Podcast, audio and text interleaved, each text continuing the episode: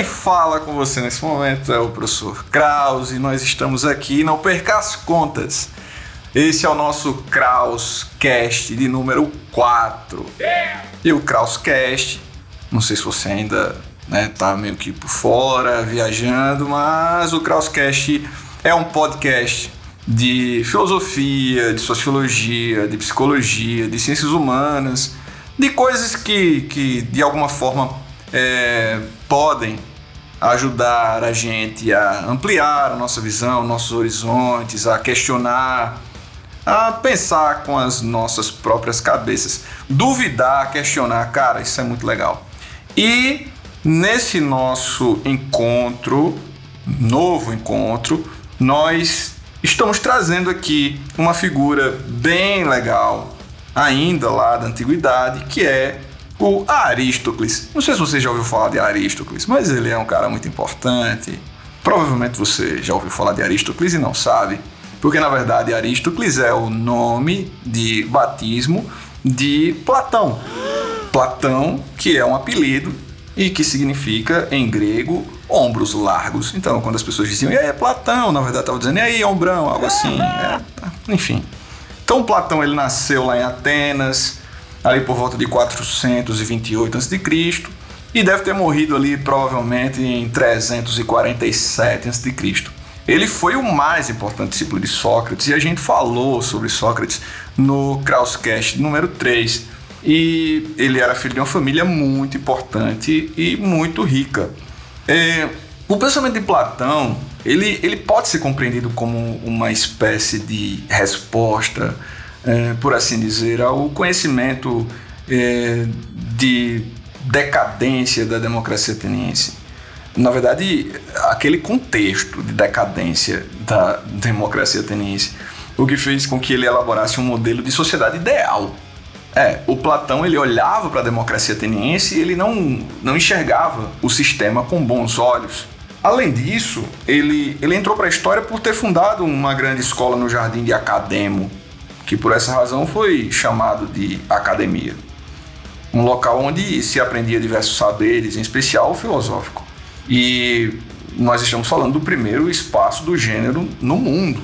Então, esse foi um dos grandes feitos de Platão. A gente falou de um grande feito, que foi elaborar na sua principal obra, intitulada A República, uma visão do que seria uma sociedade ideal. E o Platão ele realizou uma grande obra também. Nesse caso, não se trata de uma obra livro, mas uma obra-obra, que é a academia, que inclusive foi representada de uma forma muito legal por Rafael Sanzio, ali no Renascimento, né? uma obra que você já deve ter visto, que é a Escola de Atenas.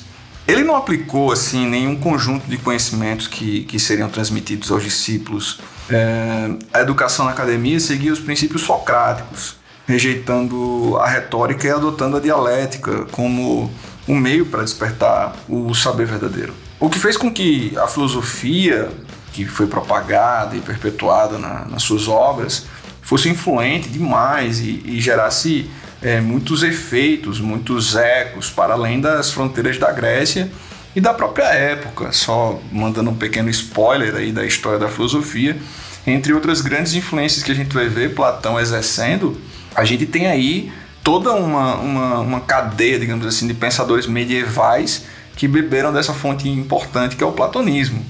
Platão, ele defendia um conhecimento que estivesse para além da aparência, o que pode provocar inúmeros enganos. Na visão dele, a aparência é essa coisa superficial, aquilo que os sentidos podem captar, enfim, é, é preocupante.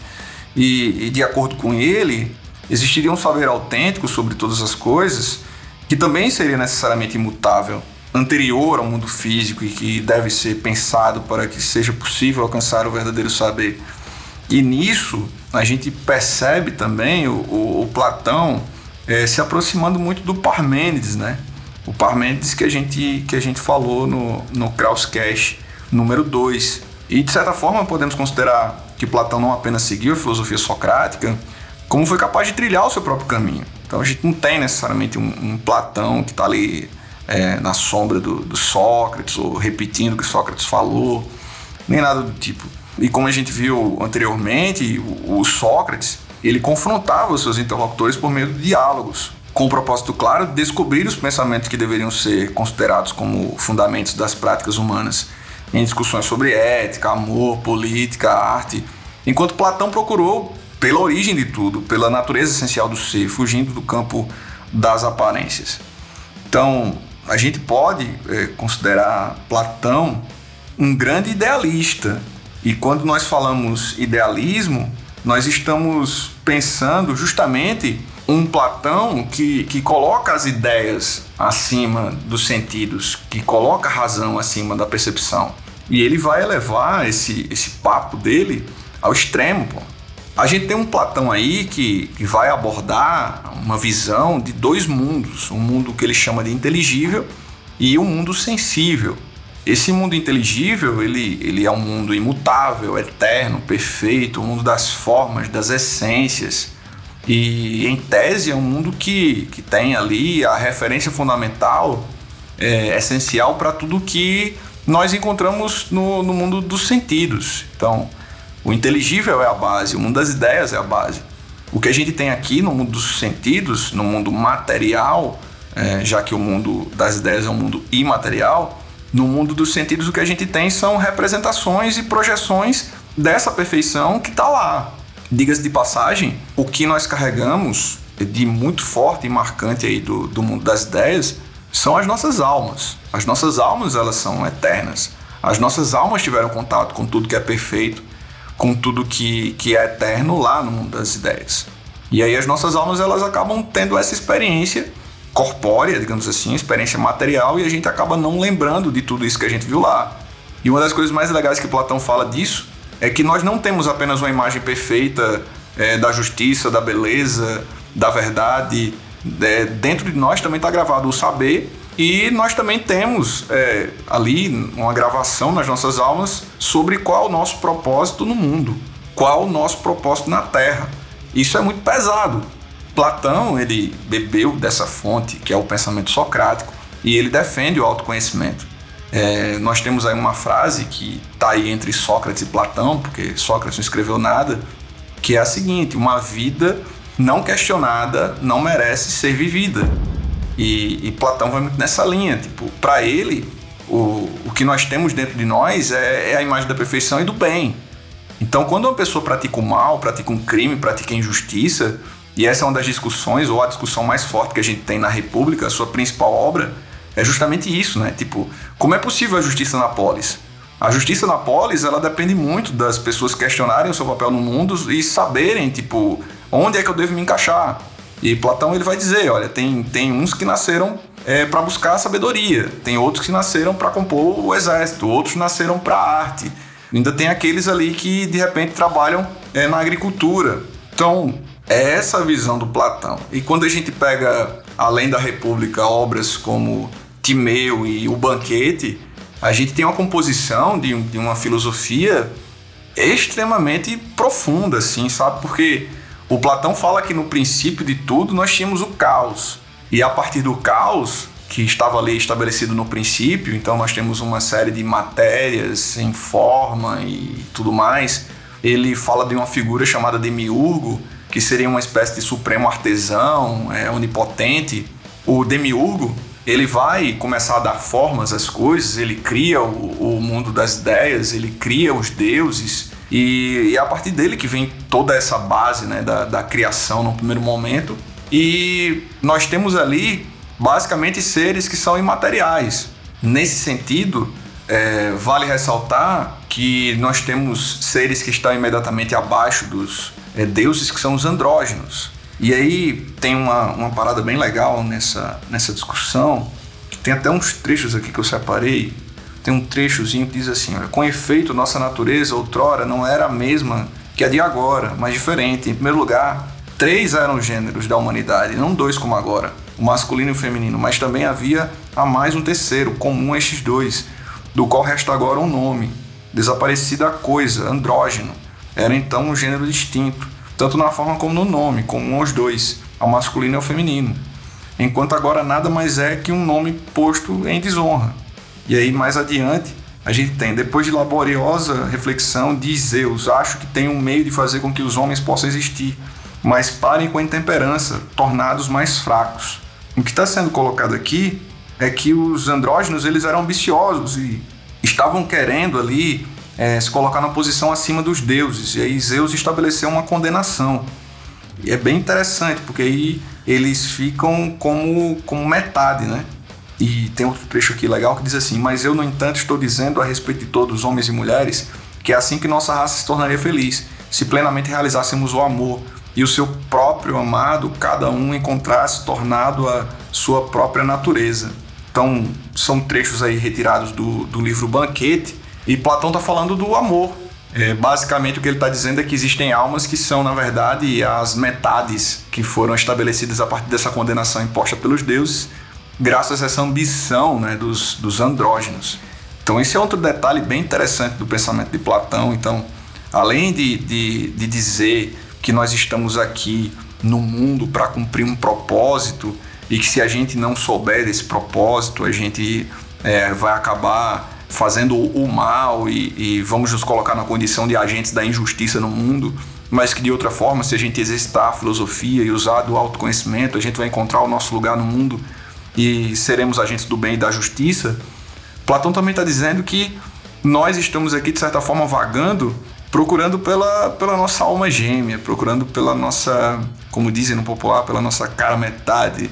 E é muito louco isso, porque quando nós é, nos deparamos com essa, com essa ideia do, do Platão, é uma loucura, porque na perspectiva platônica a gente morre, o corpo material fica, mas a alma, que é imaterial, ela volta lá para o mundo das ideias. Porque é isso, a gente viu tudo lá, e quando a gente nasce, a gente vem para cá, esquece, mas usando a razão, né? A partir das experiências a gente usa a razão e vai é, lembrando das coisas, né? Tem uma palavrinha para isso que é reminiscência. Imagina só a loucura, velho. Tipo, quando a gente, em tese, encarnar novamente, a gente não vai lembrar de nada. Então, por mais que alguém acabe encontrando a sua alma gêmea aqui, é, em algum momento as cartas vão ser embaralhadas de novo. E, e no caso, a gente está condenado a procurar pelas nossas almas gêmeas eternamente. Então, essa concepção do amor platônico que a gente vê que a cultura popular, de certa forma, se apossou, é justamente esse amor perfeito, idealizado, mas ao mesmo tempo é um amor que não pode ser concretizado plenamente. Não é um amor que, que quando as pessoas inclusive usam é, numa associação com, com um termo novo, né, o crush, é, é um amor não declarado, né? Mas no caso do Platão, a questão de não ser realizado não passa pela questão de você não declarar.